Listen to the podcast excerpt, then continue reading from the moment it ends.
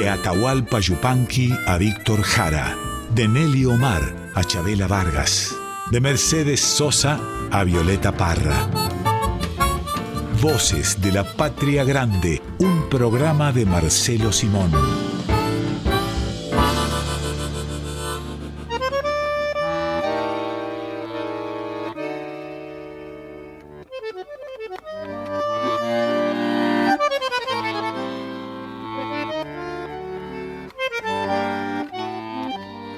Bienvenidas, bienvenidos a Voces de la Patria Grande y hoy tenemos que decirles a todas y a todos feliz día porque este primero de mayo, un nuevo día del trabajador, nos encuentra por suerte compartiendo este programa de radio. Marcelo, muy feliz día. Sí. feliz día. Bueno, eh, celebro que pese a que es el día del trabajo, hayan acudido a mí, que soy un ocioso, pero con mucho gusto. ¿Desde qué edad trabajas ocioso? Desde muy chico, desde ah. muy chico, como tantos en la Argentina, ¿no? Y, en verdad, como, como la mayoría, o como todos tal vez, celebro tener trabajo, ¿no? Creo que todos los que trabajamos tenemos el mismo júbilo, ¿no? Por estar ocupados por, recibir, cuando ocurre, una paga por la tarea que desempeñamos. Y siempre somos trabajadores o trabajadoras, porque cuando no tenemos laburo, estamos intentando conseguirlo o, haciendo algo para conseguirlo. Yo he pasado algunas eh, etapas más o menos largas de falta de laburo y, es una sensación difícil y, el tema del trabajo en esos casos no se te va de la cabeza en ningún momento. Sí, es linda palabra y tan argentina la palabra laburo, ¿no? Este, que todavía hoy se emplea con, eh, con frecuencia y está bien, ¿no? El laburo, que no te falte el laburo. Es lo, lo que le decíamos al, que queremos, al, amigo, al camarada, al pariente.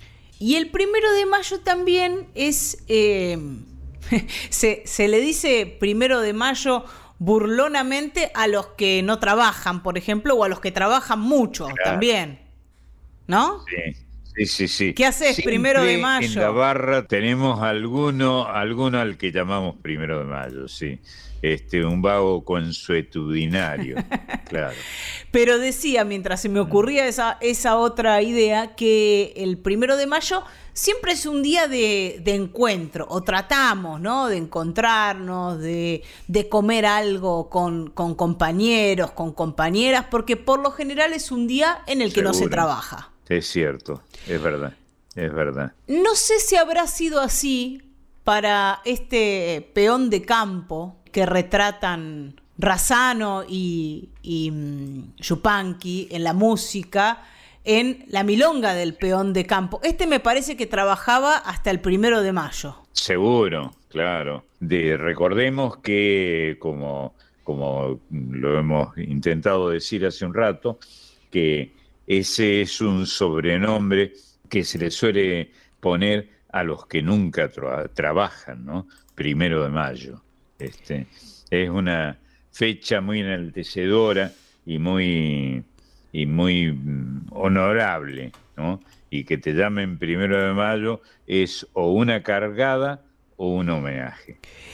Vivo una vida sencilla como es la del pobre peón, madrugón tras madrugón con lluvia, escarcha o pampero. A veces me duelen fiero los hígados y el riñón, dice este peón de campo que, como yo suponía, labura de sol a sol y todos los días. Es lindo esto de aumentar la, cantidad de hígados que tiene un cristiano, en, como se decía antes, en el cuerpo. ¿Cristiano o cristiano? Cristiano. está bien, está bien. Y esta milonga, siempre, siempre lo decimos, eh, y, por lo menos a mí me trae recuerdos de aquella época.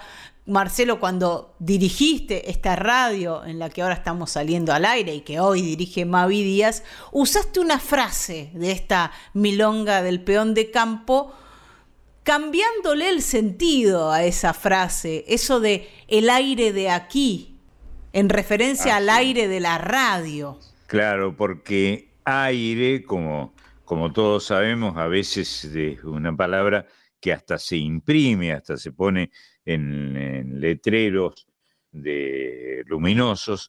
Aire significa trabajo para los que vivimos del aire, del aire de aquí, del aire que producimos, de, de chamullar al aire. Y la genialidad de esta milonga del peón de campo, cuando el tipo dice que, que no vaya a decir que lo va a visitar, mejor que diga que viene a cobrarle. Y ahí le van a creer que van a buscar al peón. Ahí lo van a dejar pasar. Maravilloso. Este, qué, qué bárbaro, ¿no?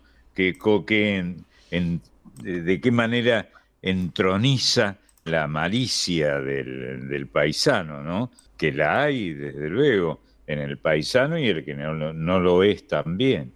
Sí, y el, prejuicio también en relación a, su, a su posición social, a su posición laboral. Al peón no lo van a venir a buscar para, para charlar, para hacerle una visita, sino siempre es para algo malo, porque se mandó alguna, por ejemplo, porque debe plata. Diga que venga, que viene a cobrarme y lo han de dejar pasar. Qué bárbaro, qué bárbaro. Y va a cantar Jorge Cafrune, esta versión de la milonga del peón de campo. Lindo acordarse del turco a quien conocí mucho, por supuesto.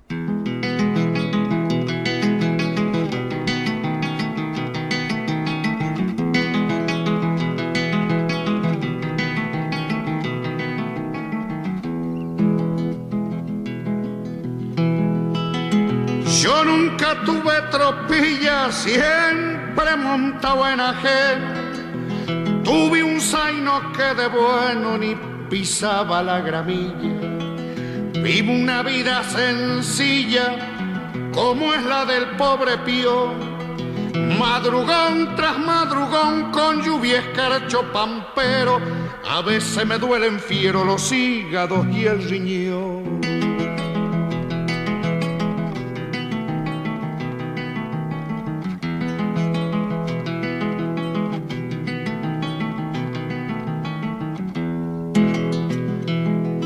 Soy peón de la estancia vieja partido de Madalena. Y aunque no valga la pena, anote que no son quejas. Un portón lleno de reja y allá en el fondo un chalet. Lo recibirá un ballet que anda siempre disfrazado, mas no se asuste cuñado y por mí pregúntele. Ni se le ocurra decir que viene para visitarme. Diga que viene a cobrarme y lo han de dejar pasar. Allí le van a indicar que siga los eucalitos. Al final está un ranchito que han levantado estas manos. Esa es su casa, paisano, y ahí puede pegar el grito. Allí le voy a mostrar mi mancarro, mis dos perros unas espuelas de fierro y un montón de cosas más.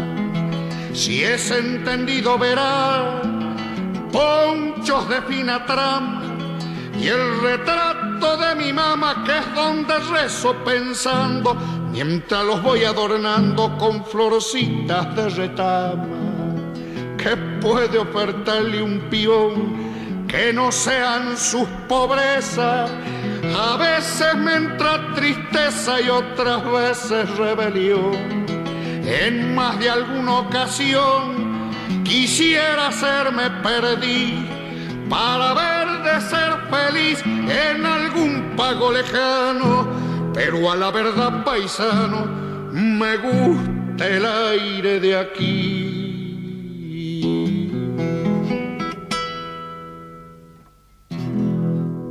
Milonga del Peón de Campo de Atahualpa Yupanqui y José Razano por Jorge Cafrune.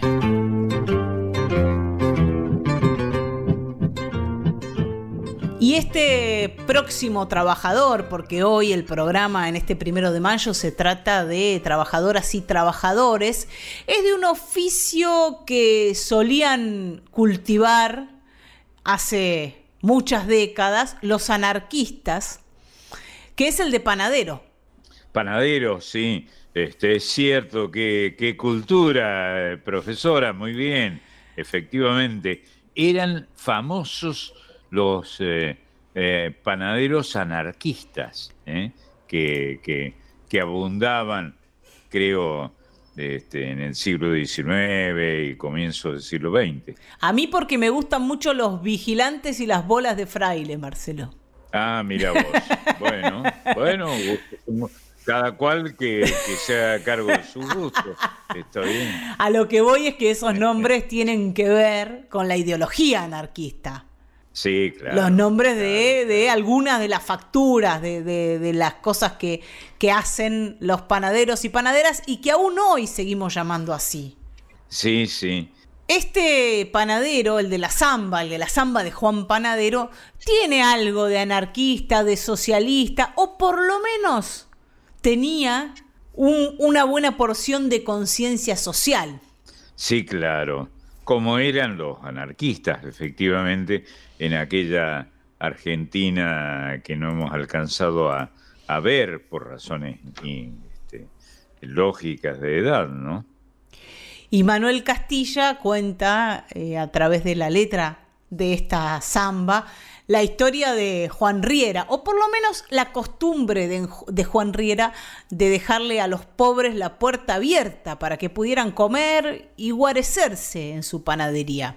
Claro, Juan Riera era en Salta panadero, efectivamente. Y afirma Castilla en este poema este, formidable que ahora vamos a escuchar, que a los pobres les dejaba entreabierta la puerta para que tomaran al menos una hogaza de pan, como se llamaba, a la porción de pan para uno va a cantar Ligia Piro. Lindo.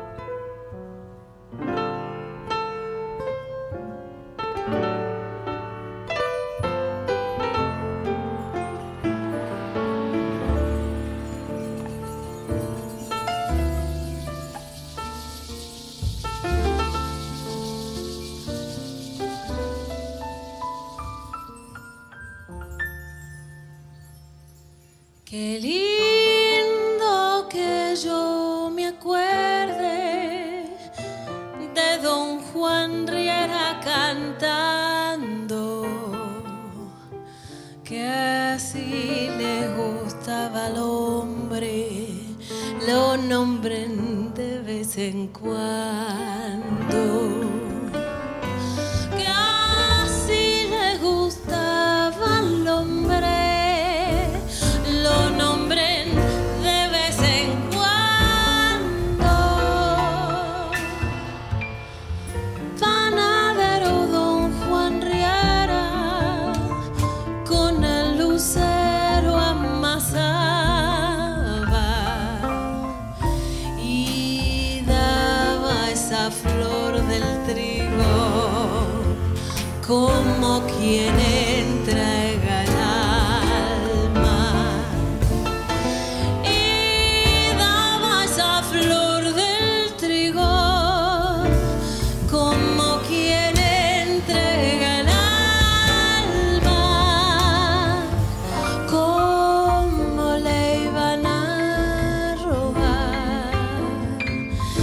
queriendo a don Juan Riera, que a lo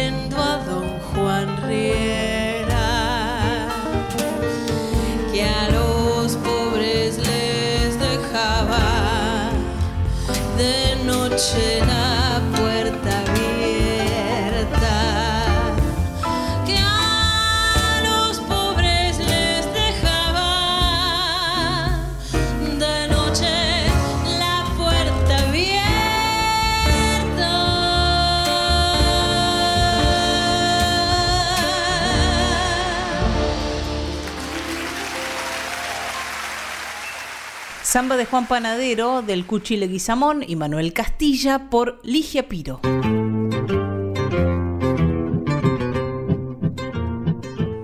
Y ahora el que llega a esta reunión de primero de mayo de Voces de la Patria Grande es Adrián Maggi, cantor surero y, a la vez recitador, que va a hablar de la cultura del trabajo. Y es, el tema de la cultura del trabajo, es algo repetido, ¿no? Aparece, aparece en los programas políticos, aparece en los análisis sociológicos. Digo, muchas veces se utiliza esta frase de la cultura del trabajo en, este tipo de, de, programas televisivos o ámbitos de los medios masivos de comunicación para decir que se ha perdido la cultura del trabajo. Por lo general, tiene que ver con no ahondar en las razones por las cuales se pierde la cultura del trabajo en algunas sociedades como la nuestra, que pasan grandes crisis, que siempre conllevan la pérdida de fuentes de trabajo. Sí, y eso es la pérdida de la cultura, ¿no? Cuando se pierde el laburo, como decimos eh, usualmente en la, en la Argentina, se pierde la vida, ¿no? Pero la vida sin trabajar no es vida, no existe. Y por supuesto, nunca son los trabajadores y las trabajadoras los responsables de esa pérdida de la cultura del trabajo, de esa pérdida del trabajo, sino contextos siempre más grandes que tienen que ver con la falta de distribución de la riqueza, del laburo, con la falta de derechos muchas veces, si bien Todavía el nuestro es un país que tiene grandes leyes laborales, o sea, leyes laborales que protegen a los trabajadores. Sí, claro. Sí, y, eh, que van parejas con la historia, ¿no? La historia del laburo. Eh, me acuerdo que había un gran cantor eh, muy popular que era, se llamaba Luis Aguilé, sí. este, que fue muy, muy celebrado en, eh, en algún en, épocas eh, argentinas muy entrañables que, que hizo una canción sobre el laburo, que es una palabra que conocemos y que queremos mucho, ¿no? La palabra laburo, que es la, la forma en que usualmente llamábamos y llamamos los argentinos al trabajo, el laburo. Eso de soy laburante y tiro para adelante, lo que como me lo gano con el lomo, decía la letra. Qué bárbaro. y tenía otra, Luis Aguilé, ya en su época española, porque vivió mucho tiempo en España. Mucho tiempo en España, sí. eso de es una lata el trabajar, todos los días te tenés que levantar, otra de esas canciones sencillas de las que cantaba Luis Aguilera. Es una lata, es una expresión muy española, entrañable, ¿no? Es una lata, es, es una bulla, es, es una laraca, este, ¿no? Es eso. Es un embole, diríamos nosotros. Sí, es cierto, es cierto. Y lata es un embole conversado. Sí. Vamos a, después de, estas digresiones, vamos a escuchar a Adrián Maggi con la cultura del trabajo, ¿te parece? Bueno.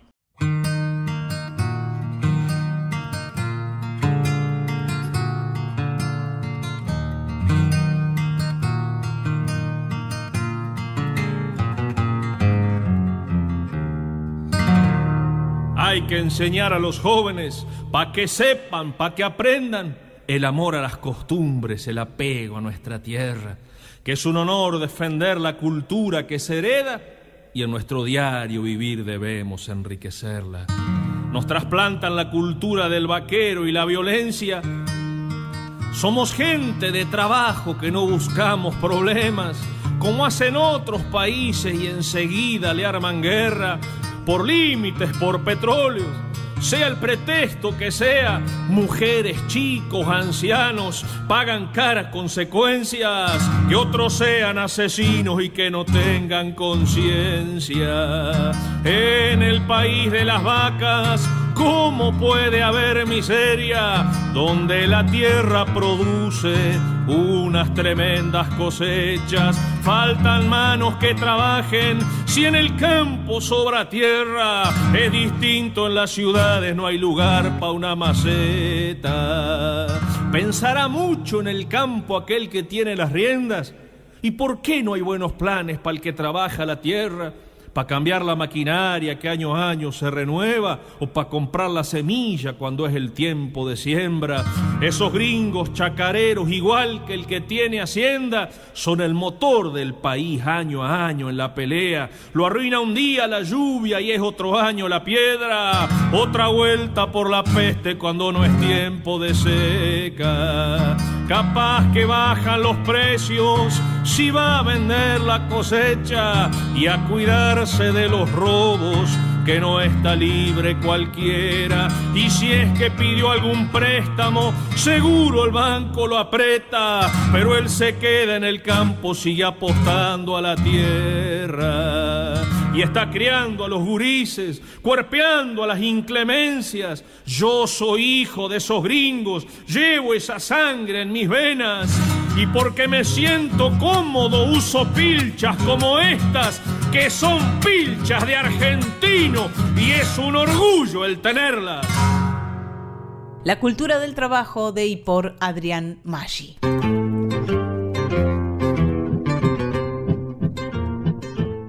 Y hay muchísimas canciones dentro de, de, nuestro cancionero de raíz folclórica, nuestro cancionero popular, que poetizan el trabajo, que a veces no es tan poético, a veces eh, para algunos y para algunas es difícil el mundo del trabajo, es duro, es sacrificado, como por ejemplo el de los albañiles, y en el cielo del albañil, Teresa Parodi y Antonio Tarragorros crearon una obra poética maravillosa.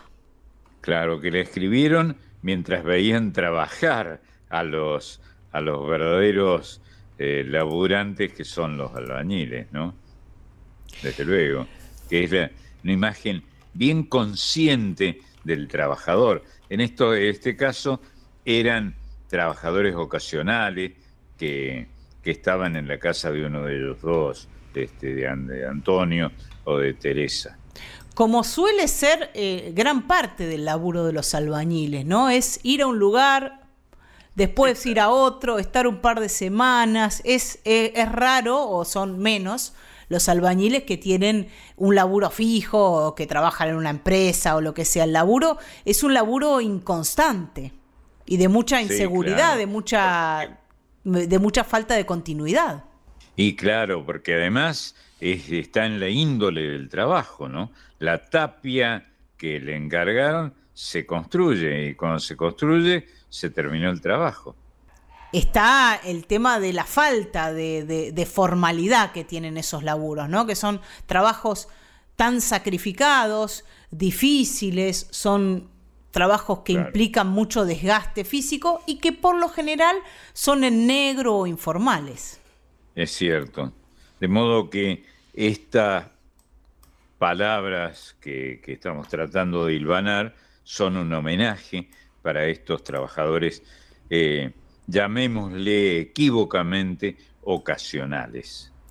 Y en el cielo del albañil, Teresa Parodi y Antonio Tarragorros le hicieron un homenaje a estos trabajadores de la construcción que sueltan un zapucayo, por lo menos uno de ellos, pensando que los peones, los peones de la estancia El Paraísal lo van a oír.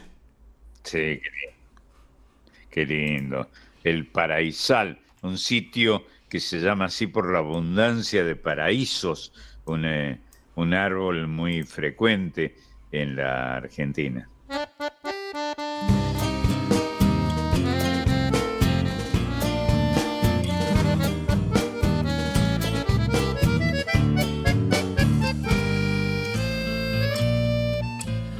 Allá cerquita del cielo entre los andamios sentado como un tropero, le está mateando. Igual como si estuviera en medio del campo, debajo de alguna sombra, junto a un remanso. Hablando pocas palabras lo he visto Vargas quedarse así de cuclillas mirando lejos. Cercado entre el hormigón, no encuentra su cielo aquí. De balde lo está buscando entre tanto gris. En la radio sin querer, como un duende del acordeón, estirando un chamamé, le estremece el corazón y hasta le parece anga que si suelta un zapucay los peones le han de oír en la estancia el paraíso.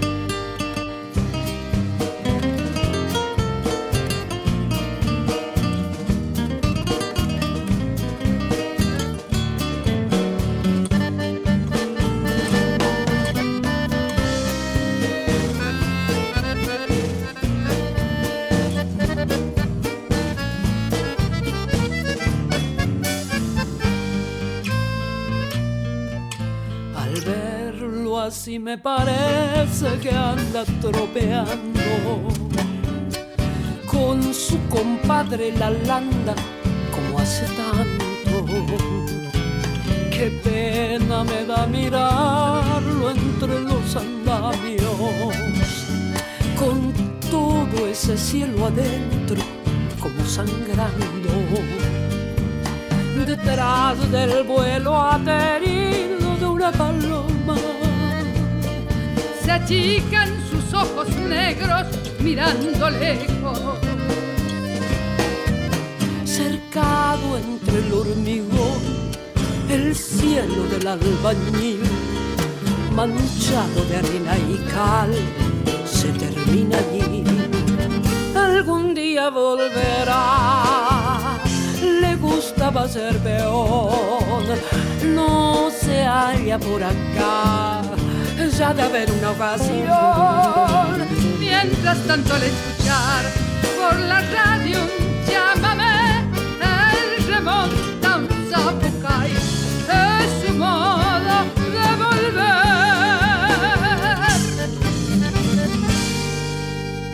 El cielo del albañil de Teresa Parodi y Antonio Tarragorros por Teresa Parodi y Ramona Galarza. Y ahora vamos a compartir una canción que habla de esos oficios que son de mujer o son de varón, son de, mujer o de hombre. Cosa que está cambiando o, que a medida que, que avanzan algunas reivindicaciones que tienen que ver con la igualdad de género, van cambiando y yo hablaba en masculino de los albañiles, pero hay mujeres albañiles también, pocas, pero hay. Qué bárbaro, qué bárbaro. Sí, qué notable, ¿eh? Y en alguna Lindo- época. lindo hallazgo. En alguna Lindo- época, Marcelo, en nuestro laburo, por ejemplo, todo lo técnico era trabajo mayormente de varones. Y todavía es difícil, por ejemplo, para las operadoras técnicas conseguir puestos de trabajo. Es cierto, es verdad. Sí, sí, sí.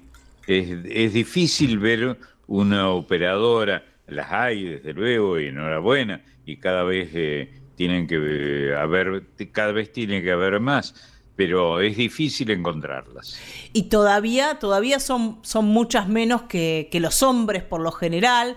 Eh, tal vez las locutoras solemos ser más en cuanto a número de, de mujeres, ¿no? Si nos comparamos con, con la parte técnica de las radios. Y así en todos los trabajos. Hay, hay trabajos donde cuesta todavía mucho trabajo para las mujeres conseguir espacios o, o pensar que podemos Cierto. hacer el laburo igual que los varones y al revés también, ¿eh?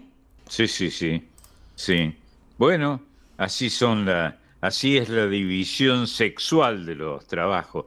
Curioso, buen, buen aporte. Para hacernos pensar sobre eso y, y para derribar esas barreras de género, Gabo Ferro va a cantar esta canción que se llama Costurera y Carpintero. Bueno,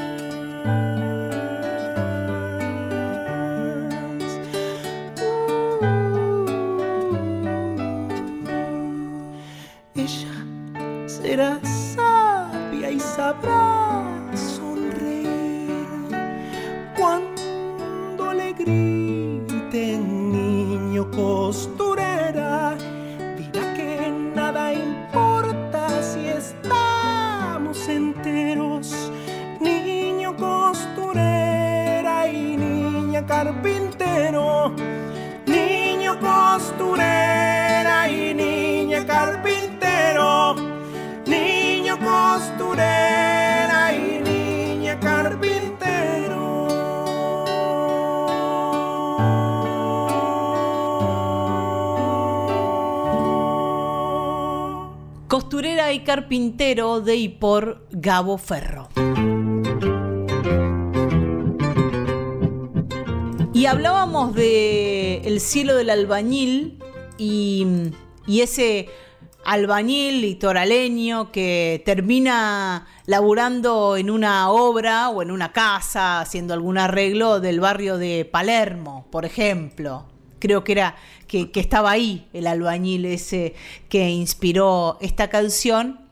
Y también tenemos el, el laburo de litoraleños y litoraleñas en su lugar de origen, en su tierra. Es el caso, por ejemplo, del cosechero de Ramón Ayala. Ah, claro, claro. Sí, en la temporada, ¿no? Este, cuando, cuando hay que cosechar, depende de qué se trate, ¿no? Desde el algodón, por ejemplo, o de algunos frutales, este, que son inevitablemente tienen que ocurrir en épocas este, en que hay frutos, desde luego. En este caso, cosechero de algodón es el que retrata Ramón Ayala en, esta canción que es un, clásico absoluto. Algodón que se va, que se va, que se va. Plata blanda mojada de luna y sudor. Qué poeta que es este Ramón Ayala, ¿eh? Sí, impresionante. Y además recuperar la imagen del cosechero de algodón. Yo, yo los he visto, desde luego, desde hace mucho tiempo, cuando se cosechaba como correspondía a mano, a mano. hasta que sangren las manos. Y los hemos visto mucho, sobre todo, no tanto en nuestra filmografía, sino mucho en la filmografía norteamericana, porque eran los, los esclavos africanos y esclavas quienes solían ir a trabajar a las cosechas de algodón. Es cierto, es cierto. Los capullos es eh, impresionante y es eh, hermoso, pero las manos terminan sangrando, ¿no? Es una, un espectáculo que tiene, tiene su carga dramática, desde luego. Y el que va a cantar es Ramón Ayala.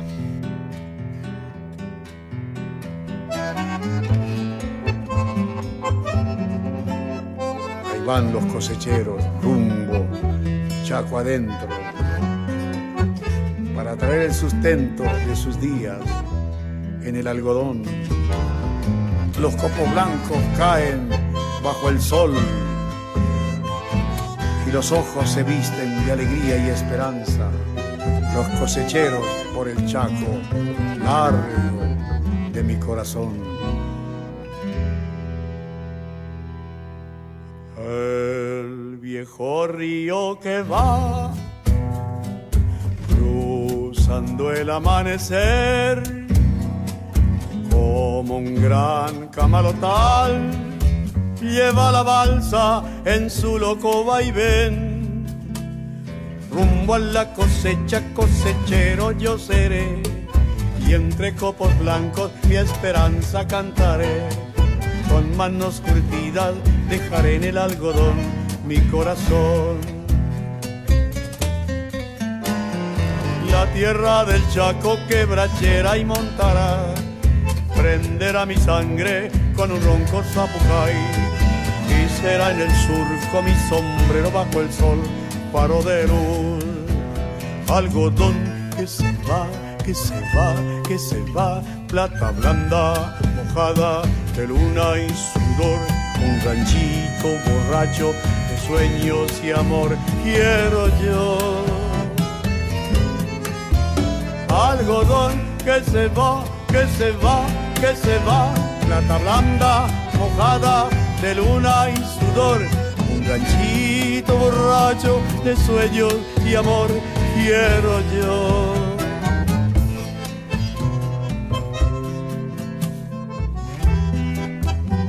sombras negras en la costa, rojo en el horizonte, plomo en el río quieto que va atravesando el monte. El alba pesa en el cuerpo del cosechero dormido y el algodón de sus sueños le va tejiendo el destino. De corrientes vengo yo barranquera ya se ve y en la costa un acordeón y viendo va su lento chamamé rumbo a la cosecha, cosechero yo seré. Y entre copos blancos mi esperanza cantaré. Con manos curtidas dejaré en el algodón mi corazón. La tierra del Chaco quebrachera y montará. Prenderá mi sangre con un ronco zapucay. Será en el surco mi sombrero bajo el sol, faro de luz. Algodón que se va, que se va, que se va, plata blanda, mojada de luna y sudor, un ranchito borracho de sueños y amor. Quiero yo, quiero yo, algodón que se va, que se va, que se va, plata blanda, mojada de luna y sudor, un ranchito borracho de sueños y amor. Quiero yo, quiero yo, quiero yo.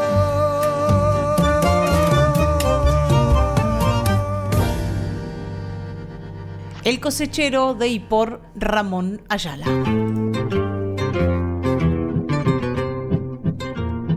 Y en este primero de mayo vamos a invitarlos a ellos y a ellas, a los peques, al piberío, no para que labure, porque no es la idea. Los niños no tienen que trabajar, pero sí, tal vez para que acompañen a mamá, a papá, a algún tío, a alguna abuela, a algún abuelo a su trabajo, para que vean de qué se tratan estos oficios que estamos recorriendo aquí en Voces de la Patria Grande y con ellos, ya saben ustedes, llega Marisa Ruibal. ¿Cómo andás, Mari? Es cierto. Bienvenida, Sí. Marisa. Muchísimas gracias por esta bienvenida, muchas gracias por este saludo, gracias por esta presentación. Ustedes saben que yo entro feliz. Feliz porque los quiero y feliz porque saben que vengo acompañada. Y sí. Ah, qué bueno. Siem- y sí, sí, vengo acompañada siempre por estas personitas bajitas que nos llenan el corazón de alegría. Y hoy, en el Día del Trabajador, y como bien dijo Marian, y me encantó lo que, lo que ella expresó al inicio, los chicos no tienen que trabajar, pero sí que importante que es que conozcan los oficios, las profesiones. En, los jardines, en, en los, en primaria también, por supuesto, pero es muy lindo cuando va un papá, una mamá, una abuela a contar a qué se dedican y entonces uno ve al, al nieto o al hijito o a la hijita que está ahí que con orgullo escucha a su mamá, su papá, su abuela o abuelo que cuentan de qué se trata ese trabajo y de qué se trata su oficio, porque hay un montón de oficios que nosotros desconocemos. Seguro. Y yo te traigo un oficio un poco olvidado hoy, en el Día del Trabajador. A ver. Traigo un libro que es un libro que tengo en la mano y si vos lo vieras, Marce, en este momento, ustedes saben que cada uno de nosotros estamos en nuestras casas, lo seguimos grabando, Voces de la Patria Grande, como siempre les cuenta Mariam.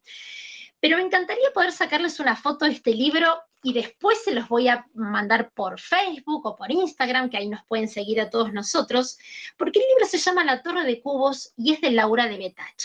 Qué bueno. ¿Viste esos libros, Marce, que pasan los años y que se van poniendo viejos y que la tapa se despega y que vos la querés seguir manteniendo y entonces la pegás, pero ya no sabes cómo hacerlo y que tratás de ponerle algún ganchito para que la hoja no se pierda porque esa hoja del cuento es fundamental?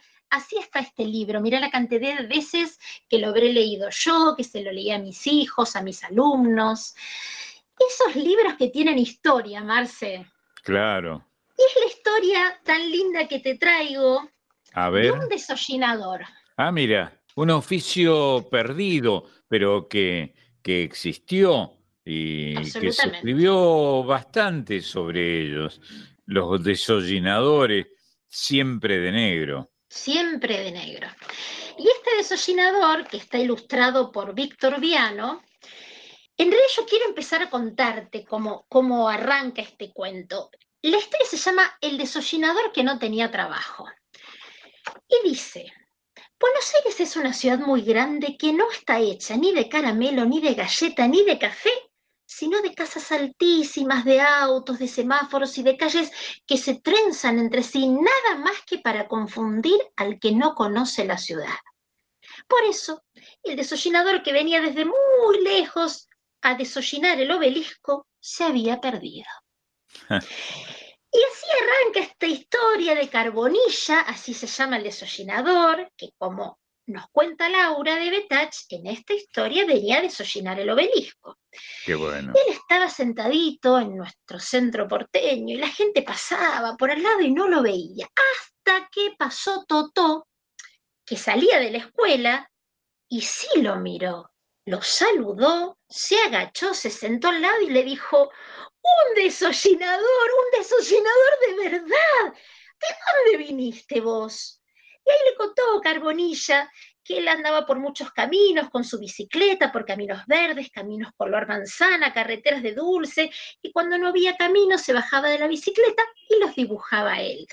Y en uno de esos caminos alguien le había hablado de Buenos Aires, y que tenía un Buenos Aires, una chimenea muy alta, muy alta, muy alta, que era el obelisco, y por eso él había venido acá. Entonces Toto le dijo, pero alguien vive en el obelisco, porque yo lo veo y sinceramente no sé si alguien vive en el obelisco. Ah, ahora entiendo. ¿Estará sucio? ¿Habrá que limpiarlo? Vamos para allá, le dice. Y ahí partieron al obelisco, Totó y Carbonilla. Llegaron y golpearon la puerta, Marce. Pero mientras golpeaban la puerta empezaron a escuchar unos ruidos raros que venían de adentro. Y ellos decían, mmm, ¿qué habrá pasado acá? ¿Por qué estos ruidos? Y de golpe se abrió la puerta y aparecieron siluetas de mil colores, elásticas, movedizas. Y una de las siluetas le preguntó, ¿un desollinador? ¿Un desollinador acá en la puerta del obelisco? Él le dijo, sí, porque yo vengo a desollinar. ¿Y qué vas a desollinar? No sé, ¿no hay nada para limpiar? ¿Y qué son esos ruidos? preguntó Toto.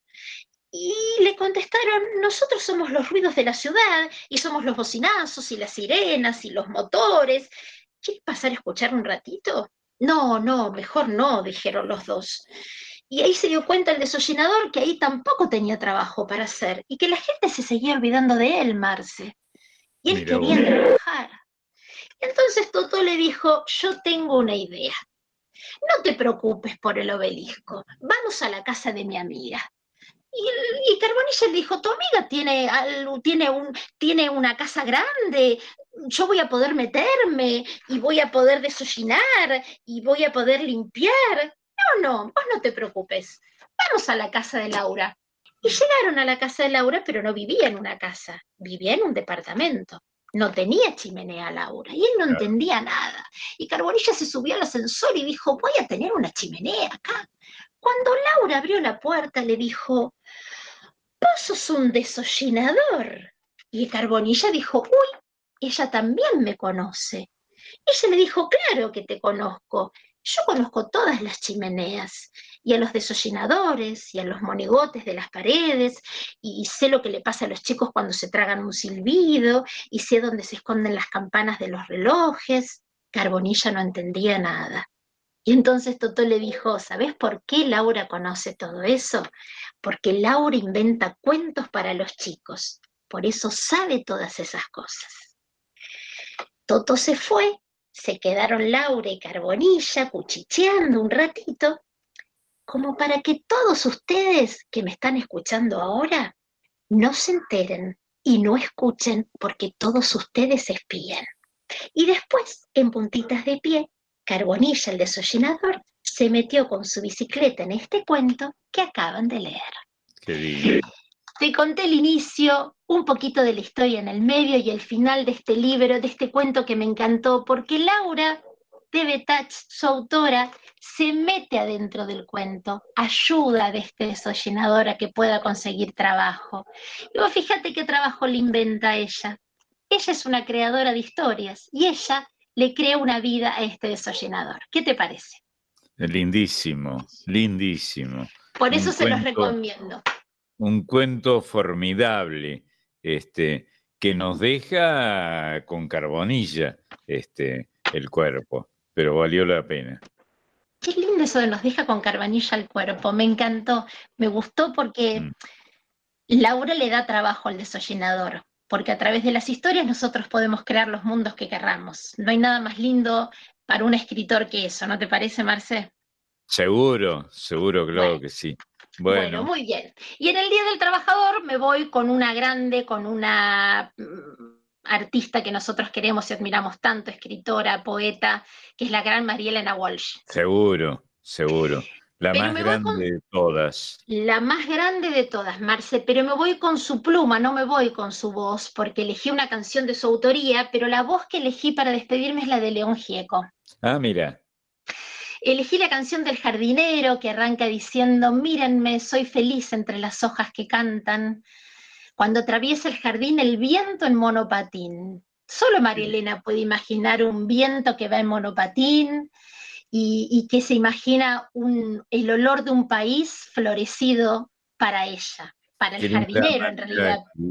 qué linda manera de escribirla. Qué linda manera de escribir. ¿no? Discípula de Juan Ramón Jiménez. Así es. Con el olor de un país florecido para mí. Qué lindo sentir que nuestro país florece para cada uno de nosotros. Sí, que siga que siga floreciendo, siempre. Que siga floreciendo. Ahora lo dice el jardinero, pero que siga floreciendo el país adentro de nuestros corazones.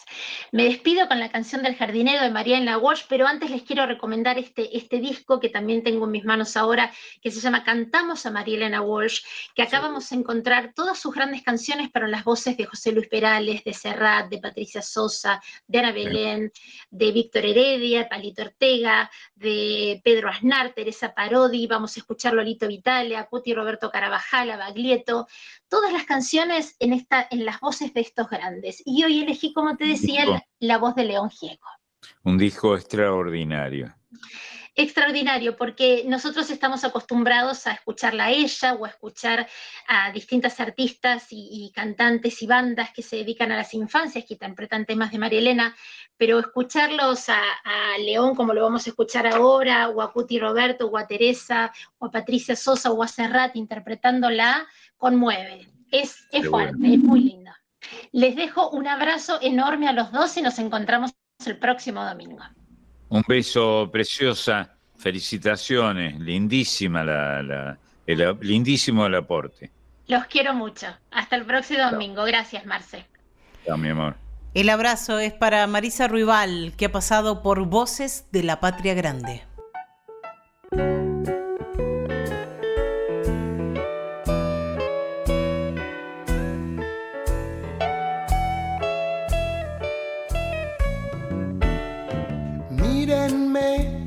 Soy feliz entre las hojas que cantan cuando atraviesa el jardín el viento en monopatín. Cuando voy a dormir, cierro los ojos y sueño con el olor de un país florecido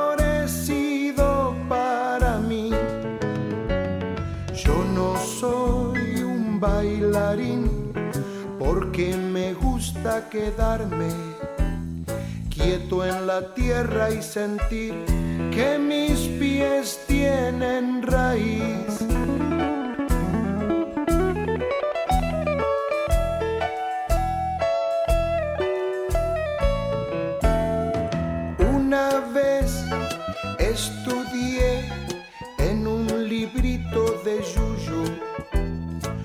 Cosas que solo yo sé y que nunca olvidaré. Aprendí que una nuez es arrugada y viejita, pero que puede ofrecer mucha, mucha, mucha miel.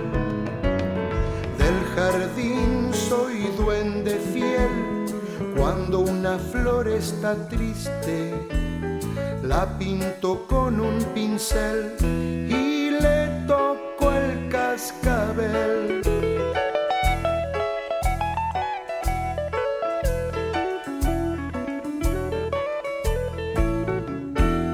Soy guardián y doctor de una pandilla de flores que juegan al dominó les da la tos. Por aquí anda Dios regadera de lluvia o disfrazado de sol asomando a su balcón. Yo no soy un gran señor, pero en mi cielo de tierra cuido el tesoro mejor. Mucho amor.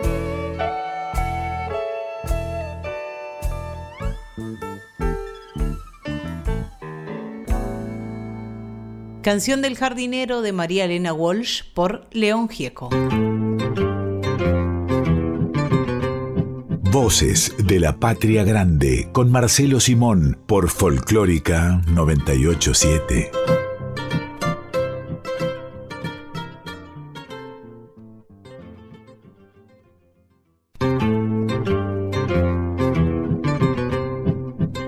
Estás escuchando a Marcelo Simón en Voces de la Patria Grande.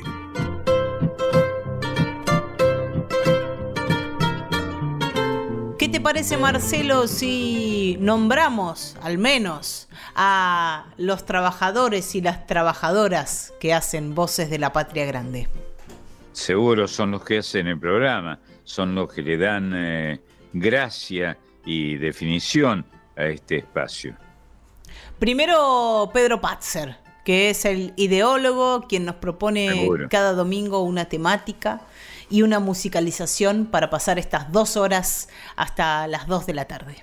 Marisa Ruibal es la productora de este espacio y también acaban de escucharla ustedes con la columna de las infancias. Emiliana Lacolo Merino vendrá en un rato nomás con una columna que se llama Folk Fatal sobre mujeres y feminismos en Argentina y América Latina. Y además tenemos a nuestro equipo artístico técnico. Por un lado, el Tano Salvatori, que es quien edita este programa que grabamos en la semana en nuestras casas y que en este momento se está emitiendo grabado. Salvedad que hago también porque pueden comunicarse con Voces de la Patria Grande, pero a través de las redes sociales. Nos buscan en Facebook e Instagram, ahí estamos. Ahí Marisa, que es la encargada de darle vida a esas redes sociales, no solo comparte la temática del programa, sino que comparte también otros, algunos otros materiales que tienen que ver con aquellas cosas que nos gustan y que nos emocionan, con la música popular, con la cultura popular. Así que nos buscan, podemos estar en contacto y a la vez podemos compartir materiales ahí a través de las redes. Y por otro lado, tenemos a nuestro consultor permanente, no exclusivo, porque hay muchas y muchos que lo consultan, pero por lo menos lo tenemos permanente, que es Máximo Vargas, el capo. Sí, el capo.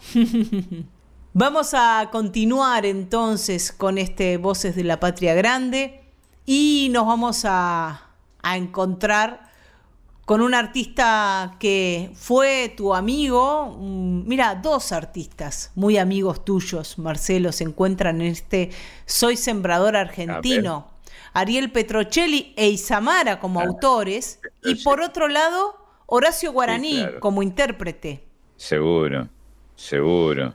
Grandes creadores, que además han sido amigos entre ellos. Eh, Guaraní fue amigo de Petrocelli. Y además Guaraní, pienso ahora, venía de, de un viejo con un oficio muy duro. Era hachero el padre de Guaraní. Claro, claro. Eh, oficio durísimo y mucho más en aquellos tiempos, en todos los tiempos, ¿no? El oficio del hachero, oficio con hacha, Sí. no con sierra. ¿eh? Me acuerdo de, de una anécdota que contaste alguna vez y que me gustaría volver a escuchar, al menos a mí, que es cuando fuiste con Raimundo Gleiser a, a registrar el mundo de los hacheros, ¿no? Y del quebracho. Sí, impresionante. Raimundo, el inolvidable Raimundo Leiser, un, un gran creador, un gran eh, ilustrador, eh, digámoslo de, de este modo, ¿no? Alguien que, que se metió en el corazón del trabajo y del trabajador. Era un socialista, Raimundo. Sí, y, dedicado a, documentar la realidad argentina y, sobre todo esa realidad de, la Argentina más profunda. Ahí trabajaste vos con él, Marcelo. Sí, claro, claro. Sí, sí, sí. Yo escribía algunas alguna de las cosas para, para las cuales ilustraba a Raimundo con, con su cámara, ¿no? Un trabajo mm, vital y muy, muy importante, muy, muy importante en este oficio nuestro, que es un oficio que ilustra, que trata de ilustrar. Estamos puestos para eso, para ponerle micrófono o cámara o lo que sea a, la, a esto que venimos a narrar. Y en ese momento contabas vos, Marcelo, que, que pudiste presenciar cómo tiraban el palo, cómo tiraban el quebracho, estos hacheros. El palo le llamaban al, eh, al, árbol, ¿no? Qué impresionante, el quebracho. El quebracho era el palo, qué bárbaro. Y bueno, son los, los términos, las palabras que se usan en, en, en cualquier oficio. Y este es un oficio duro, de verdad el del hachero. Y ese era el oficio del padre de Horacio Guaraní, por eso recordaba estas, estas historias que, se mezclan y, tienen mucho que ver entre sí. Horacio Guaraní, hijo de un laburante de, los oficios más duros que hay, va a cantarle al sembrador argentino. Ah, bárbaro.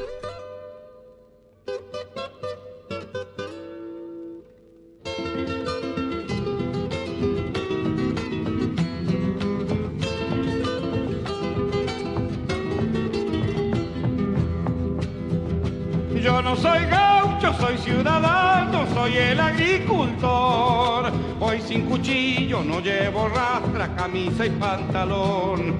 Soy argentino, igual que el campo, soy el trabajador, sembrador, arador, de las semillas mi canción, soñador, bailador, campesino de sol a sol.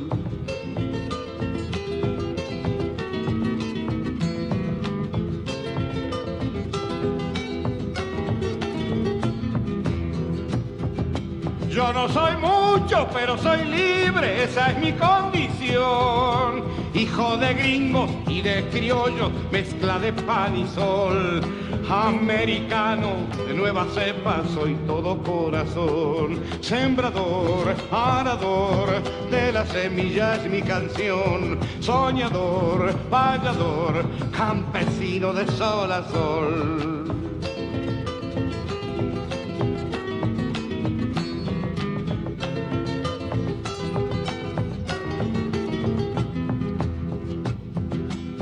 Tengo hijos, los dos estudian, ellos serán verdad. Esta es mi casta, libre y labriega, sangre de luz rural. Esta es mi casta y tenga mano, soy la argentinidad. Sembrador, arador, de las semillas mi canción. Soñador, fallador, campesino de sol a sol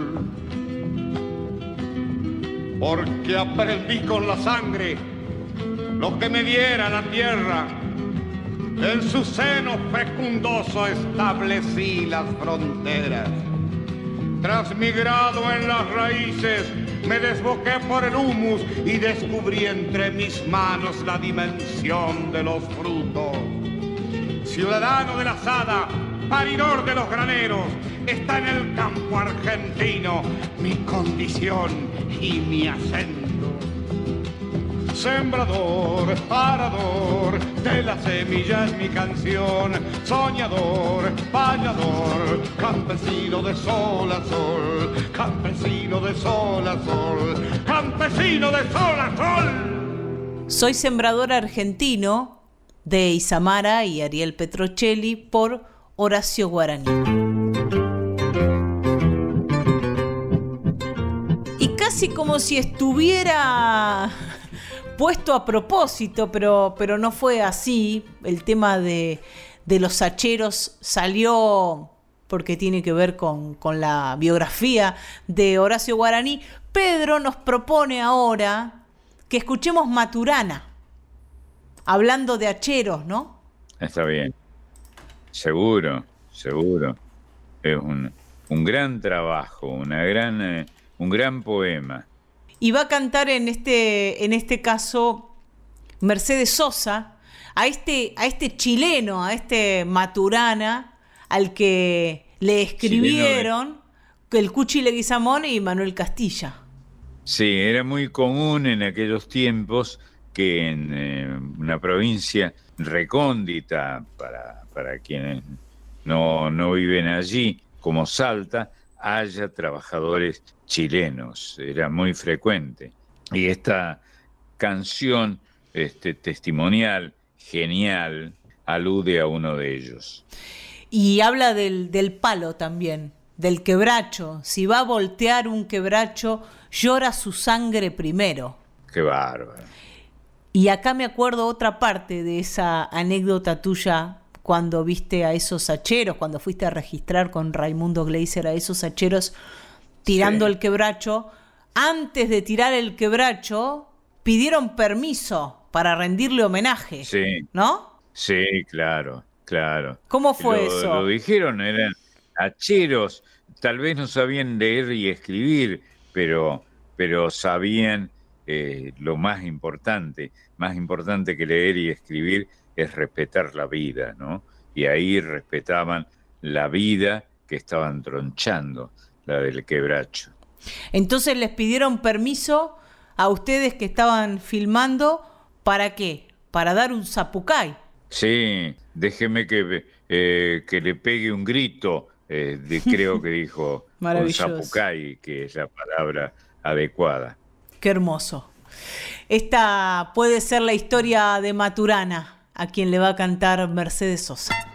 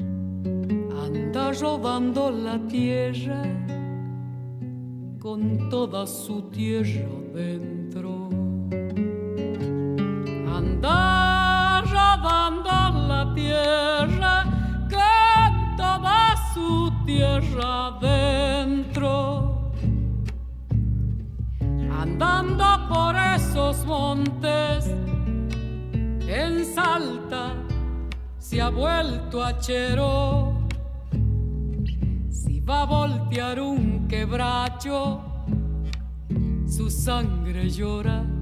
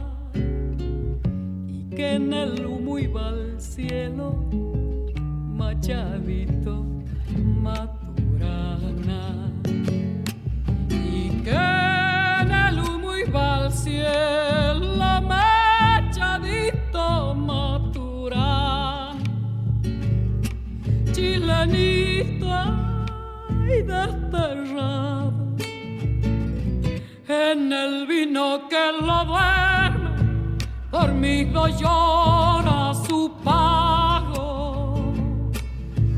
En el vino que lo duerme, dormido llora su pago. Maturana del Cuchi Leguizamón y Manuel Castilla por Mercedes Sosa.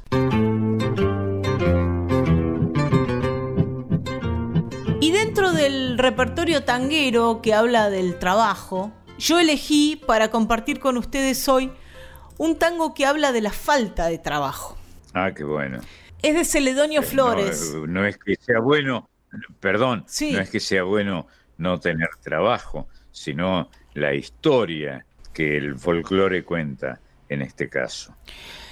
Es un tango que lleva letra de Celedonio Flores, la música es de Eduardo Pereira, se llama Pan. Qué bueno. Y lleva el nombre de, del símbolo del laburo, ¿no? O del, de lo que nos permite obtener el laburo, que es alimento, sí. que es vivienda, que es ropa, que es salud, y todo eso lo, lo englobamos en, en, la palabra pan, por eso hablamos de ganarse el pan. Seguro. Y, y digamos que eh, efectivamente, a partir de esa alegoría, se ha usado mucho en la Argentina vieja la expresión pan y trabajo. Exactamente, como consigna política, ¿no, Marcelo?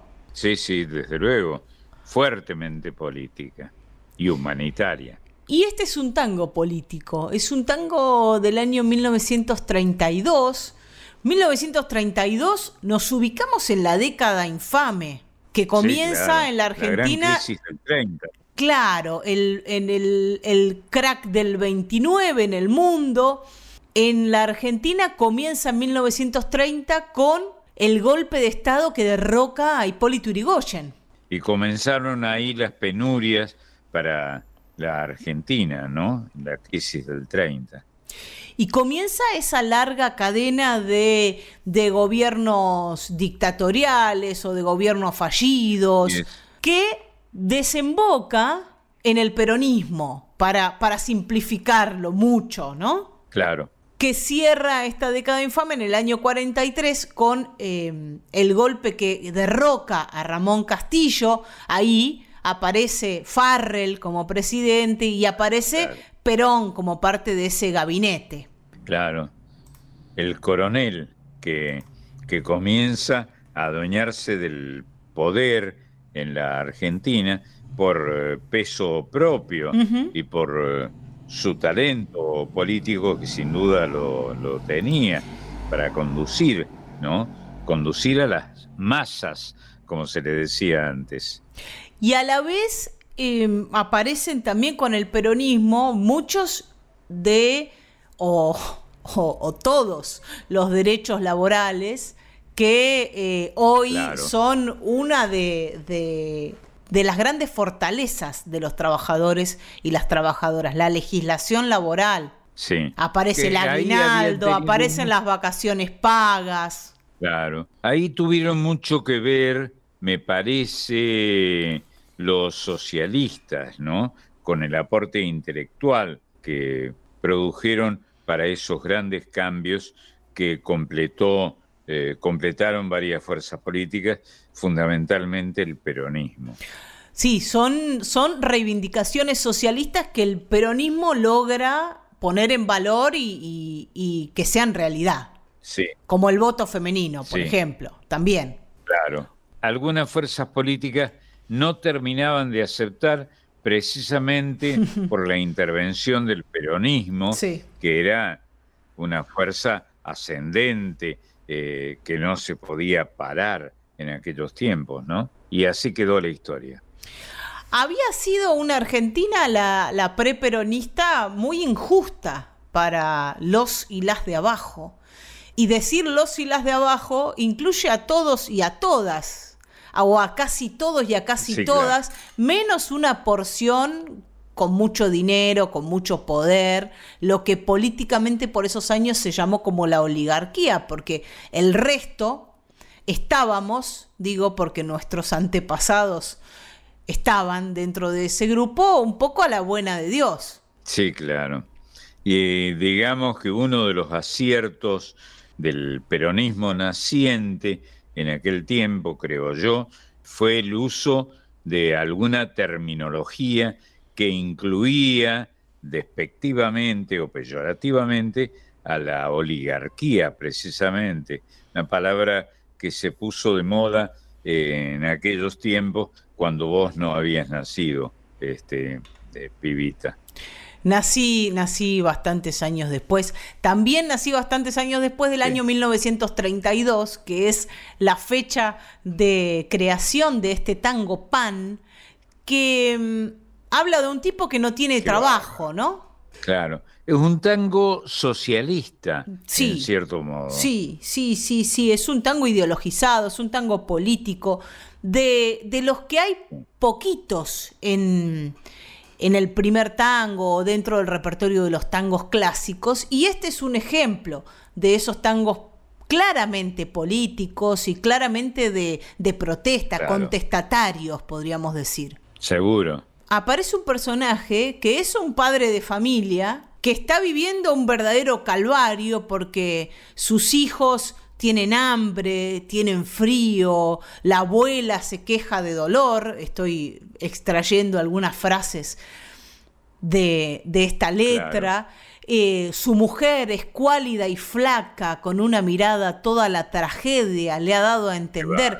Es como una familia sufrida, es un, un cuadro muy dramático porque además tratan de esconderle este dolor al hombre que no consigue trabajo y el tipo se da cuenta que los chicos no le piden ni masitas, ni chiches, ni dulces para no hacerlo sufrir porque su hombría, dice el tango, se ve ofendida por no tener trabajo.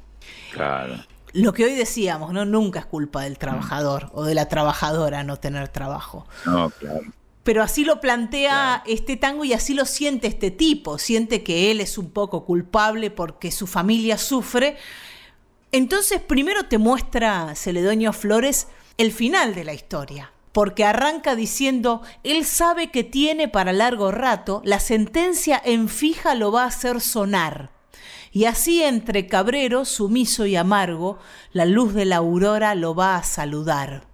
Quisiera que alguno pudiera escucharlo con esa elocuencia que las penas dan. O sea, sabemos que el tipo está preso Qué bárbaro. y que es muy probable Sí, que claro. lo condenen por haber robado un cacho de pan. Esto es lo que dice la letra de Celedonio. Y luego te muestra el cuadro de la familia sufriente, de este tipo, de él mismo sufriendo. Y en esa encrucijada en la que se encuentra, decide agarrar la barreta, cachó la barreta, se puso la, la gorra, resuelto o dispuesto, depende quién lo cante, a robar, dice, se roba un cacho de pan. Es, es el famoso ladrón de gallina, ¿no? Que es, es otra, otro, Claro. otra frase hecha sobre eh, aquel o aquella que roba por necesidad. Claro. Sí, que para decirlo con una con un apéndice pintoresco, cuando la- las casas tenían este, gallineros. Exactamente, exactamente. Por eso estaban tan a mano las gallinas. En este caso, Claro. lo que hace Celedonio es ponerte del lado del tipo que va a afanar, sobre todo, ¿no? No es un tango moralizante. Claro. Al contrario, es eh, un tango que va en contra de, de la moral de la época. En el año 1932 te hace ponerte del lugar en el lugar de este tipo y del lugar del tipo que se ve obligado a robar. En medio de una Argentina, digamos, preperonista para decir que es anterior a los derechos de las y los trabajadores, una Argentina y un mundo en Sí. crisis en el año 1932. Sí. mundo en crisis con la devastación que produjo la, la enorme asonada o la, la, conmoción del 30, ¿no? Los años 30. Para todo el mundo, como decías bien Marcelo, por ejemplo, el tango Cambalache es de 1934, es el mismo clima de época claro. que este tango Pan, cuya letra escribió Celedonio Flores, un poeta lunfardo increíble, increíble. Increíble, maravilloso, este, que deberíamos conservar y lo tratamos de hacer siempre.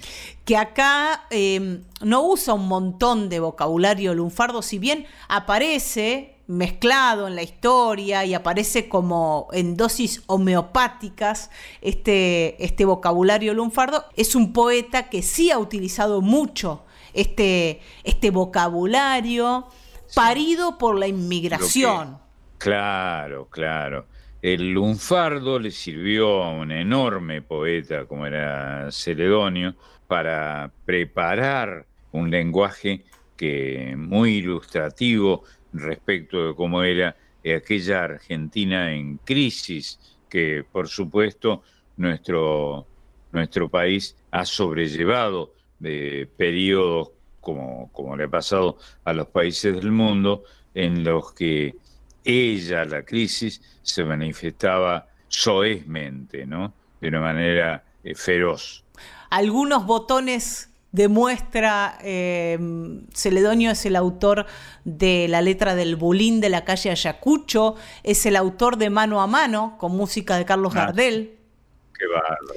Eh, es el, el, autor de un montón de tangos, muchos de ellos muy conocidos, como, como estos que estaba nombrando. Es el autor de Margot, por ejemplo, de la letra de Margot. Es un poeta exquisito que eligió este vocabulario popular para expresarse, ¿no? Este, esta poesía lunfarda que no quería decir que estos poetas fuesen menos letrados que los otros, sino que elegían esa forma de comunicarse y de, sí, y de acercarse claro. al pueblo.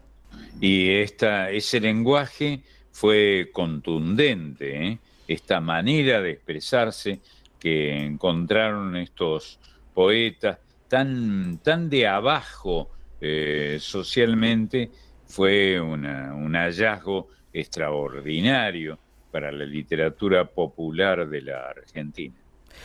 Vamos a escuchar la versión de Pan que grabó el polaco Roberto Goyeneche en, en el año 1953. Hermosa versión, está la de Gardel también, si luego la quieren buscar, que es también una belleza, pero elegimos esta del polaco, que yo trato de no pasar mucho porque me gusta mucho y lo tengo muy escuchado, pero de vez en cuando nos podemos dar este lujito de escuchar al gran Roberto Goyeneche. Seguro. Y nuestro abrazo Seguro. con este Seguro. tango para todas aquellas y todos aquellos Seguro.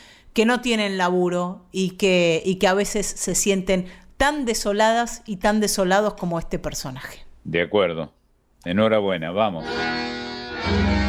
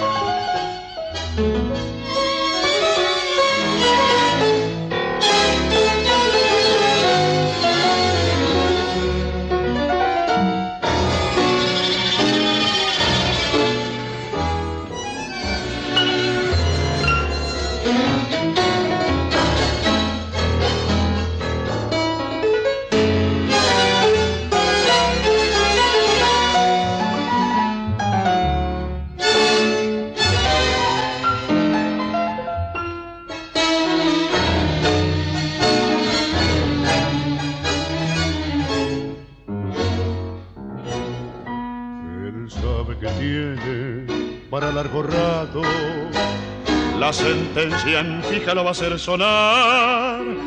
Y así entre cabrero sumiso y amargo, la luz de la aurora lo va a saludar.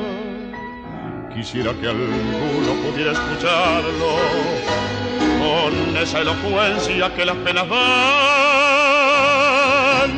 y ver si es humano querer condenarlo por haber robado cacho de pan. Sus hijos no lloran por llorar, ni piden masitas, ni chiches, ni dulces, señor. Sus hijos se mueren de frío y yo hambriento de pan. La buena se queja de dolor, doliente reproche que hiere su hombría, también su mujer. En una mirada toda la tragedia le ha dado a entender.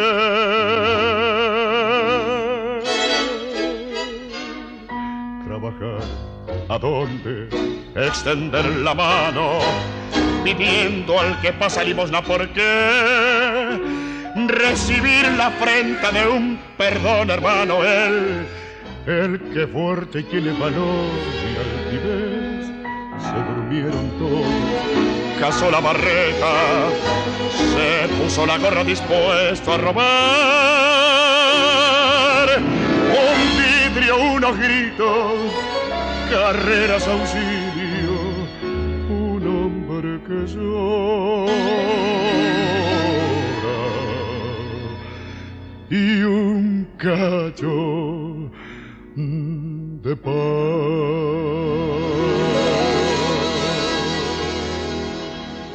Pan de Eduardo Pereira y Celedonio Flores por Roberto Goyeneche.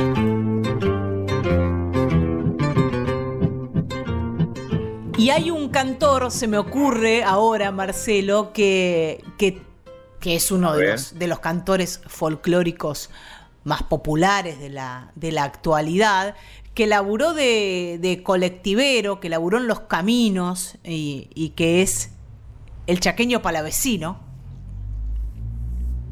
Sí, es verdad, es verdad. Y él era un gran conductor de, de vehículos, fue camionero, colectivero y chofer de colectivos, es verdad. Es y verdad. que y que mientras, mientras manejaba soñaba con ser cantor. Vos contaste muchas veces cuando te acercaba su material, siendo colectivero. Sí, claro.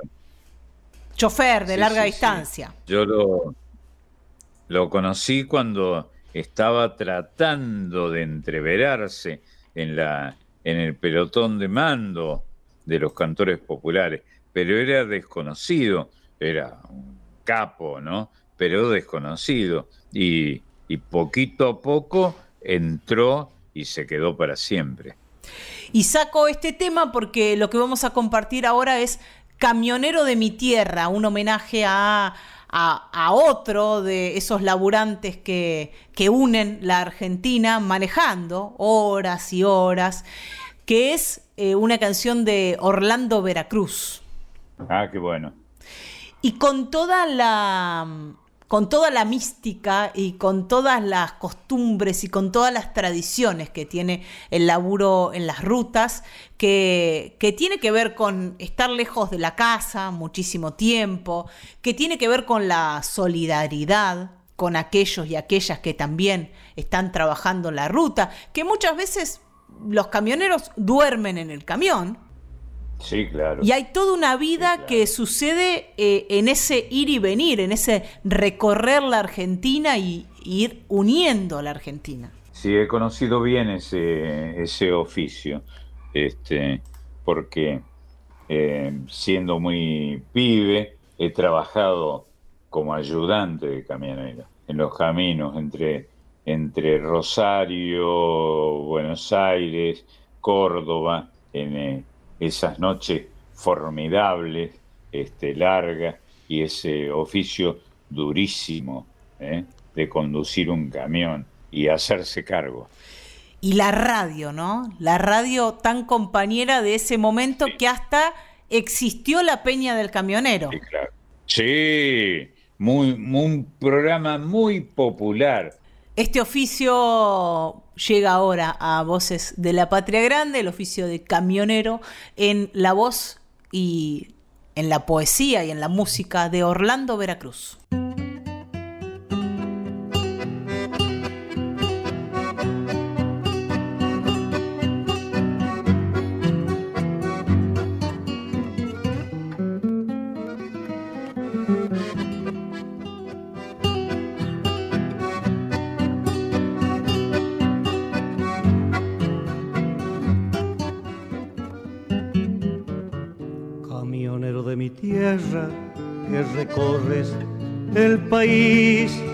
Llevando por los caminos tu pesada carga gris.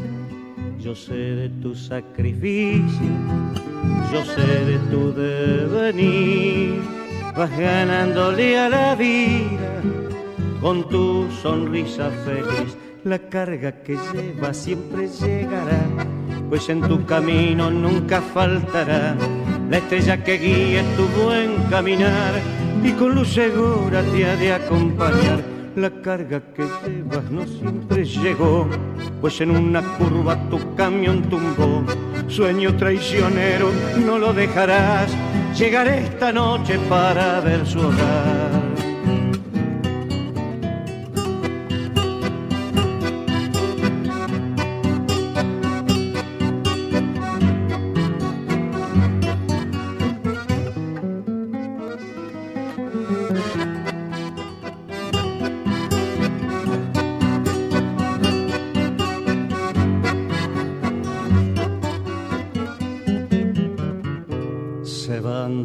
Propio mate, amargueando en soledad, campeando las madrugadas, siempre pensando en llegar. Sos leyenda en movimiento, sonrisa del que pasó, sentencia que va pintada, dando vida a tu camión. La carga que lleva siempre llegará pues en tu camino nunca faltará la estrella que guíe tu buen caminar y con luz segura te ha de acompañar. La carga que lleva siempre llegará, pues en tu camino nunca faltará la estrella que guíe tu buen caminar y con luz segura te ha de acompañar. Camionero de mi tierra, de y por Orlando, Veracruz.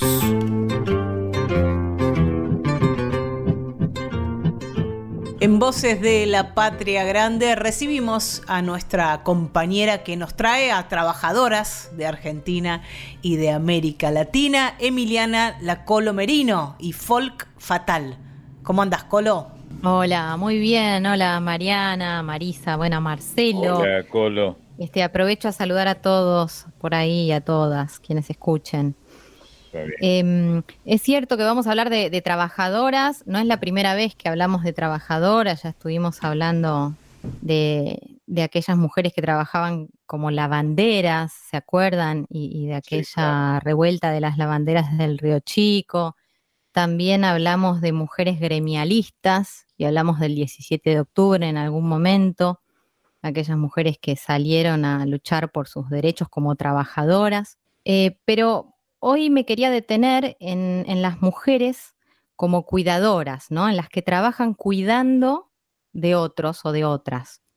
Ah, mira. Eh, y, la, pregunta que me aparece, ahora iremos conversando, Marcelo y Mariana, ¿no? sobre esto, que me parece que todos, todas debemos tener alguna experiencia cercana al respecto, pero pensaba en quiénes son los que cuidan a las cuidadoras son mujeres que reciben cuidados o se cuidan solitas, ¿no? A lo largo del tiempo. Porque en general suelen ser las más cuestionadas, ¿no? Eh, mujeres que, que muchas veces dejan su familia o su lugar de origen para viajar a las grandes ciudades y trabajar cuidando eh, ancianos, ancianas o, bebés, ¿no? Niños, niñas, las mujeres que trabajan como niñeras. Y ni hablar de las niñeras que dejan a sus propios hijos al cuidado de sus madres, muchas veces en otros países incluso, para terminar ofreciéndole su amor a, estos pequeños por los cuales reciben una, una paga. En general, pagas que son bastante cuestionadas por sus patrones o patronas. Yo venía pensando en, lo difícil que se hace, más allá de que el Estado viene trabajando bastante en estas cuestiones, que se blanquee a las mujeres que trabajan como cuidadoras. Y que además es muy de mujeres, porque es raro ver hombres en estos roles. No sé si conocen ustedes algún caso, yo no por lo menos. No, es cierto, es un trabajo clásicamente, históricamente femenino, ¿no? Así se ha instalado en nuestras costumbres. Y fíjate que es raro que se cuestione lo que cobran, no sé, hombres que, trabajan como jardineros, parqueros, pileteros, este, o, que trabajan yendo a las casas para arreglar cuestiones vinculadas a, la electricidad, ¿no? A distintos oficios, no sé, a la plomería. Es raro que se cuestione demasiado una vez que cobran lo que necesitan cobrar, se les paga y punto. Ahora, es muy común, pero muy común que se cuestione el valor de la hora de una mujer que cuida niños, por ejemplo. Es o que limpia por hora en una casa. Es muy difícil que, que se logre en, pienso, ¿no? En esta cuestión social y cultural, blanquear a las empleadas domésticas o a las cuidadoras en general. Me parece que eso tiene que ver también con, algo que se viene arrastrando de generación en generación. Sí. Y la verdad es que si una se pone a pensar, es muy loco que se cuestione tanto el valor de la hora de la mujer que cuida de tu propio hijo o hija. ¿no? A mí se me, me movilizó mucho esa imagen, ¿no? De, una mamá dejando a su propio hijito al cuidado de, otras personas para poder em, cuidar al niño de otra familia. Qué bárbaro. Horas ¿eh? y horas con otros niños y dejar a su propio hijo eh, lejos. Pero bueno, también es cierto que es una de las pocas maneras que, que deben tener al alcance de conseguir dinero para mantener a su propia familia. Bueno, es toda una cosa muy loca, que siempre me llamó la atención, pero ahora que soy madre es como que me pega más todavía. Y claro. Por eso encontré una obra musical que es bastante extensa, por eso yo no me quiero extender demasiado con la parla, pero que de alguna manera viene a sintetizar un poco, en, primera persona además se cuenta, la vida de una mujer que cuida a una niña.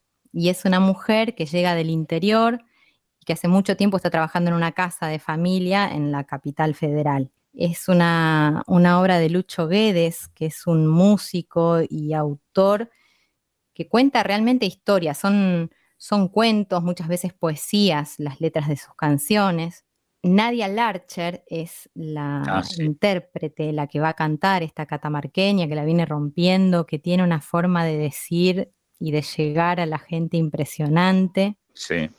Eh, la canción se llama Las medias y la cordura.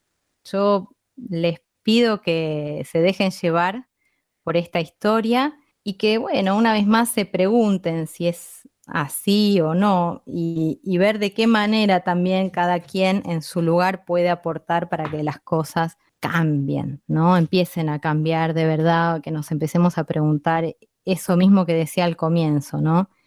Las cuidadoras tienen quien las cuide? ¿Podemos hacer algo por ello? Bueno, mujeres, mujeres trabajadoras, cuidadoras, hoy en Voces de la Patria Grande. Yo les mando un abrazo gigante y espero que disfruten como yo de esta obra hermosa y profunda. Gracias, Colo. Precioso.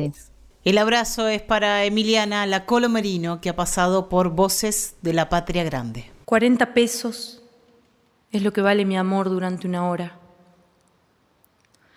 Las madres pagan por mi ternura y se van. Los hijos ajenos se aferran a mi cariño.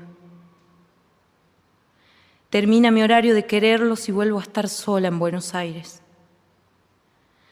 Tengo opciones. El cuarto en el que crecí me espera, pero elijo ser invisible. Duele pero es adictivo. ser nadie es también ser libre.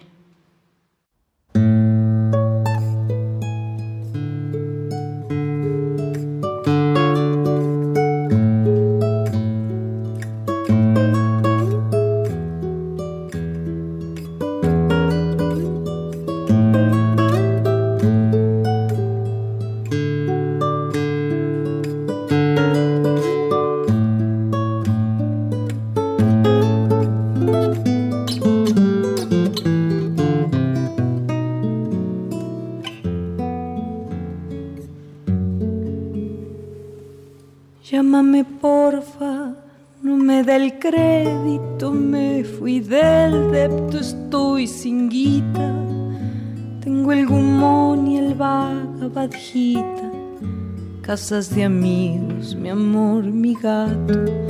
A veces pienso que si me mato no pasa nada, pero al ratito alzo entre mis brazos un changuito y no importa la madre que demora, ni los 40 pesos por hora.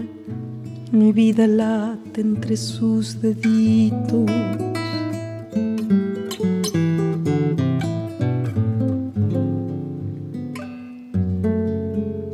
Conseguí una bicicleta por Facebook a cambio de una torta. Me la robaron, pero no importa.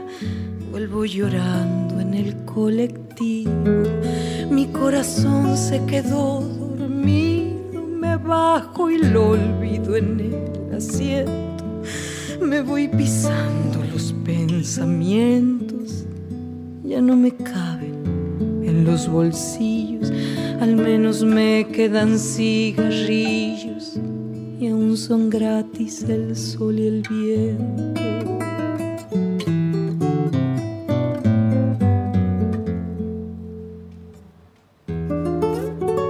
Toma, te doy mi amor, juega un rato con él, me voy mientras preparo la vitina.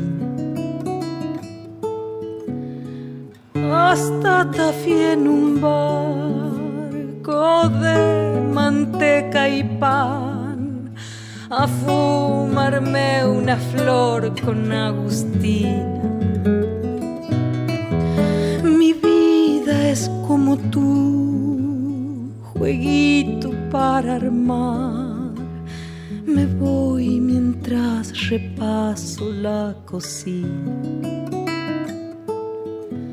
En un escobillón al patio de José y duermo siesta con mi Catalina.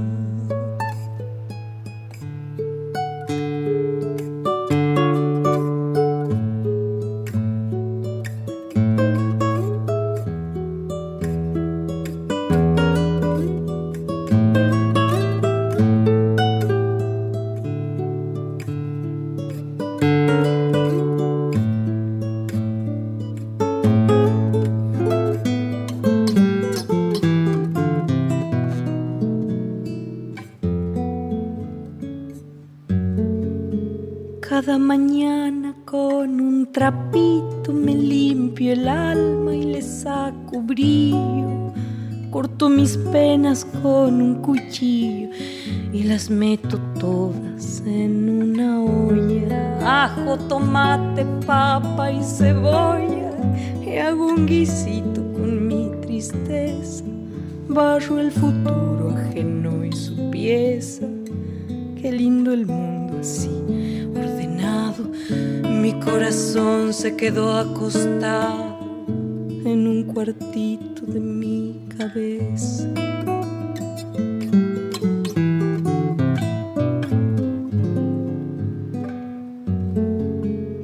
tierrita con los recuerdos y la pelusa de los rincones. Hago una pila de frustraciones, pienso en el precio de mi ternura, guardo las medias y la cordura todos son míos los cajones. Entre remeras y pantalones encuentro un hueco para mis sueños. Parece el tiempo no tener dueño, recién planchado y con botones.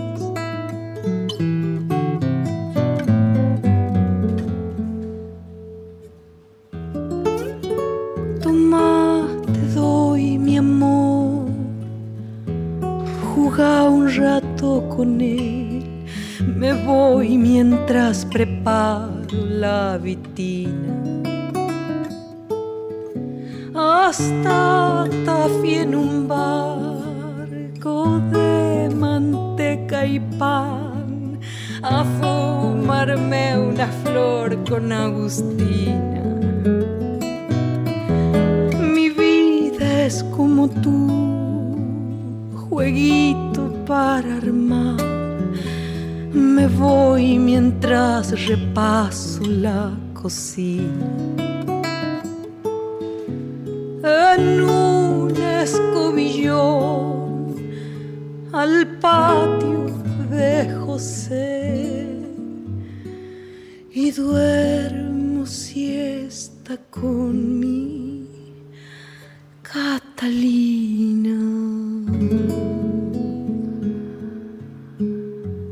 Las medias y la cordura de Lucho Guedes por Nadia Larcher.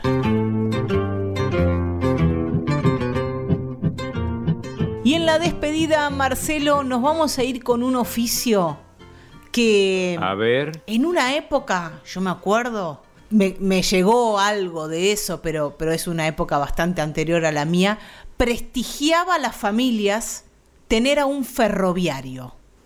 Ah, claro. Sí, era un, oficio importante en una época, este, en fin, muy, muy anterior a esta. Era uno de, los trabajos mejor remunerados, con más derechos, que tenían un montón de beneficios. Con eso tiene que ver esta, esta jerarquía que tenía ser ferroviario y además los ferroviarios eran una familia. Claro, esta historia es posterior a, esto que, contamos y que recordamos. Tiene que ver con el desguace de los ferrocarriles y una historia que se repitió por miles en muchos trabajadores ferroviarios que cayeron en la depresión, en el alcoholismo. Sí, seguro. A partir de que se desmanteló su fuente de trabajo. Claro. Y no solo ellos, sino todos los pueblos que desaparecieron porque dejó de pasar el ferrocarril. Sí, seguro. Eh, eh, los, eh, hay muchos pueblos que surgieron por la, porque el, era camino de ferroviarios y muchos pueblos, como decís, que desaparecieron porque dejó de pasar el tren. Es una, una tragedia argentina e internacional. Y qué alegría que nos da, por lo menos a mí, seguro que a vos también, Marcelo, cuando vemos que se recupera un tren, que se recupera una ruta o, una vía, de, mejor dicho, una vía del tren, un trayecto, o que mejoran los coches. Seguro. Y viajar en tren era una, una posibilidad fantástica que teníamos los argentinos. Y fue una gran industria argentina, la industria ferroviaria. Esta historia de, del ferroviario que se ve privado de su fuente de trabajo y que decide hacer una quijotada, la van a cantar Daniel Salzano, que es el autor de la letra, y Jairo, que es el autor de la música y quien nos va a ofrecer con su voz este El Ferroviario. Y con esta canción les decimos hasta el domingo que viene a las 12 del mediodía y que, que tengan un hermoso día de la trabajadora y el trabajador. Es lo que decíamos todos para todos ustedes. Muchas gracias. Un abrazo, Marcelo. Un beso, mi amor. Que andes bien.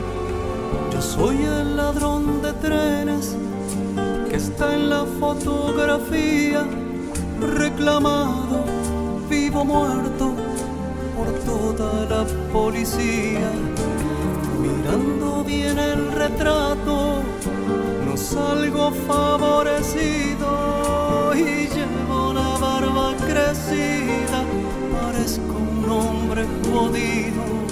No crean lo que están viendo y vayan a preguntar. En el barrio yo soy un tipo legal.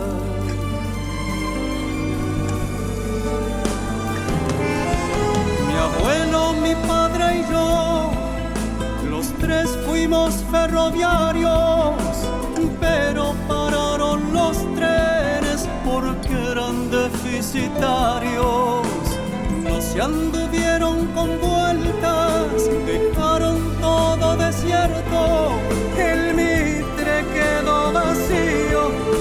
Belgrano medio muerto. Es lo que hace un ferroviario cuando le quitan el tren. Primero se vuelve loco, después empieza a beber.